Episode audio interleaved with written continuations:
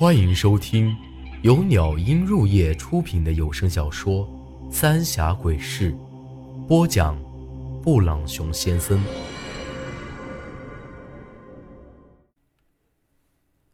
第九十四集，衣冠冢。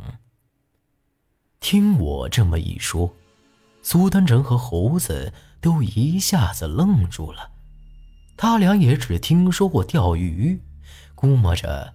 还从来没听说过有钓尸这么一说了，而我也只是简单的给他们说了一下，钓尸和钓鱼意思差不多，反正都是从水里钓起来，只不过钓尸要麻烦一些，而且也危险的很多。其实这也是作为水鬼必须要会的东西，有些人死在了江里头。一时半会儿的没法子找到尸体，或者是遇到水下尸变了的尸体，必须要捞起来，那就只能吊尸了。只不过吊尸麻烦是小事儿，主要是搞不好自己就会被邪祟给缠住。就连白四爷那老东西，我都没见过他吊过尸，只听说他说起过这事儿。更何况，现在的韩半仙显然是被邪祟给附体了，还是危险的紧。但咱们要是不把他给调出来，也就搞不清楚这事儿的真相了。听我说完，苏丹臣和猴子都立马反对。毕竟我这完全就是大姑娘上轿头头一回呀，指不定还会出什么乱子呢。莫哥的韩半仙没吊起来，反而把自个儿给搭进去。可除了这个法子，咱们也都没其他办法了，总比直接下水去找要好点吧。我又仔细看了一下我爹给我那本小本子，那上头也写了有关吊尸的一些法子，咱们才各自分头开始准备了起来。哎，猴子。你去镇子里找一只大公鸡，一碗童子尿，还有一碗半生不熟的糯米。准备好了的话，去后山来找我们。猴子听我一说，二话没说，立马就跑去准备了。这些都是用来对付尸变的，咋吊尸啊？苏丹臣有些不解的看着我，我看着他笑了笑，这些东西用来吊尸。肯定不行啊，只会把他给吓跑了，得用阴邪的东西才成。这些是怕你到时候应付不了，用来应急的。我可是答应过你妈，要好好照顾你的，可不肯让你出事儿啊。我这么一说，苏丹臣居然有些害羞的脸红起来，低着头不作声，活脱脱的就是一个大家小姐的模样。行了。别臭美了，我是有家室的人，咱们得该办点正事了。走，去之前你带我去找春阳路的乱坟岗。说完，我就扛起锄头出去了。苏丹臣紧跟在后头，他心里自然清楚的很，要找阴邪之物，最好的地方就是那个乱坟岗了。哎，现在就得靠你了。苏家关山，你得帮我找这地儿，哪里是阴气汇聚的地方？我看了看苏丹臣，说道。苏丹臣愣了一下，虽然对他来说，那小本子上风水之术不难理解，可他从来没用过，只能拿出那个罗盘，对着这小本子上现学现卖。跟着他在这乱坟岗转悠了一阵子，他突然停了下来。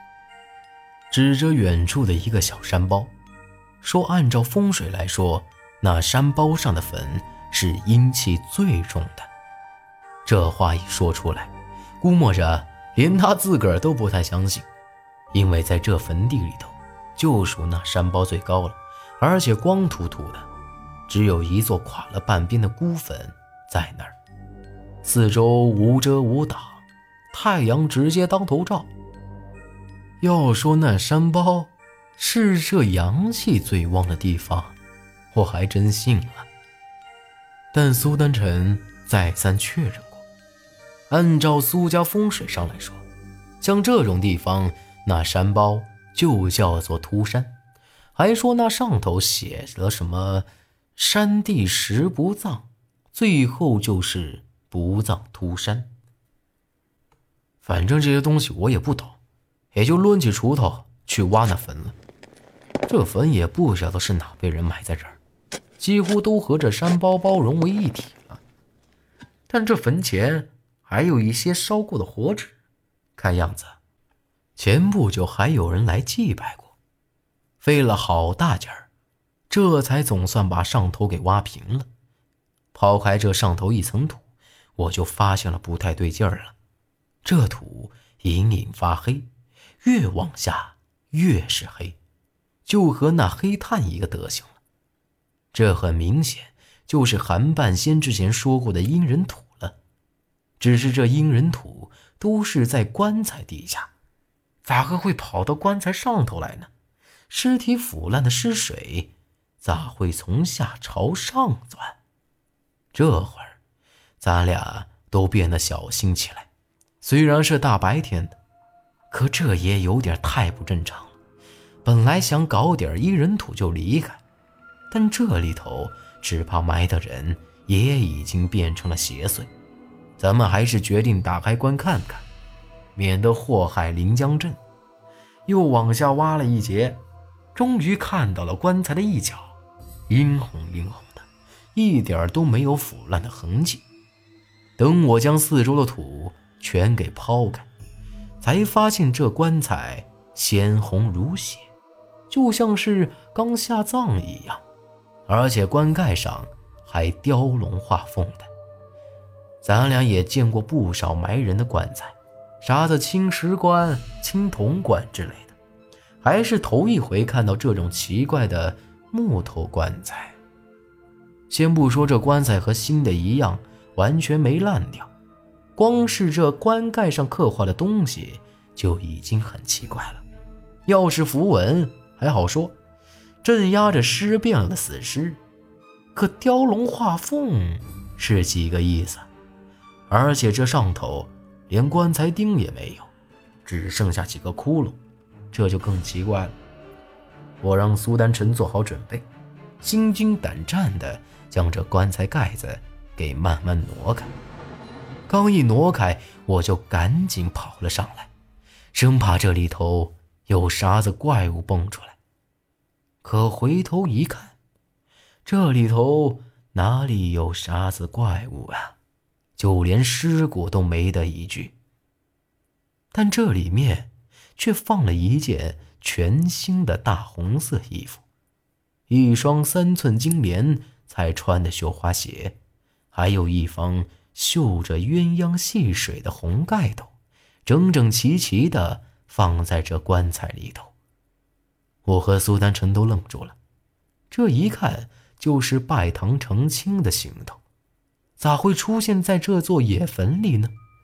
还有，这钉棺材的棺材钉都不见了，很明显是这里头的人跑出来了。可就从这坟头的年头来看，少说也是几十年前埋在这儿的。但这么些年，它居然一点都没烂掉。这下，我又想起来猴子说过的话。那天夜里，他亲眼看到个女人也在屋子里头，穿着一双绣花鞋。就在这时，猴子也来了，我赶紧让他过来看。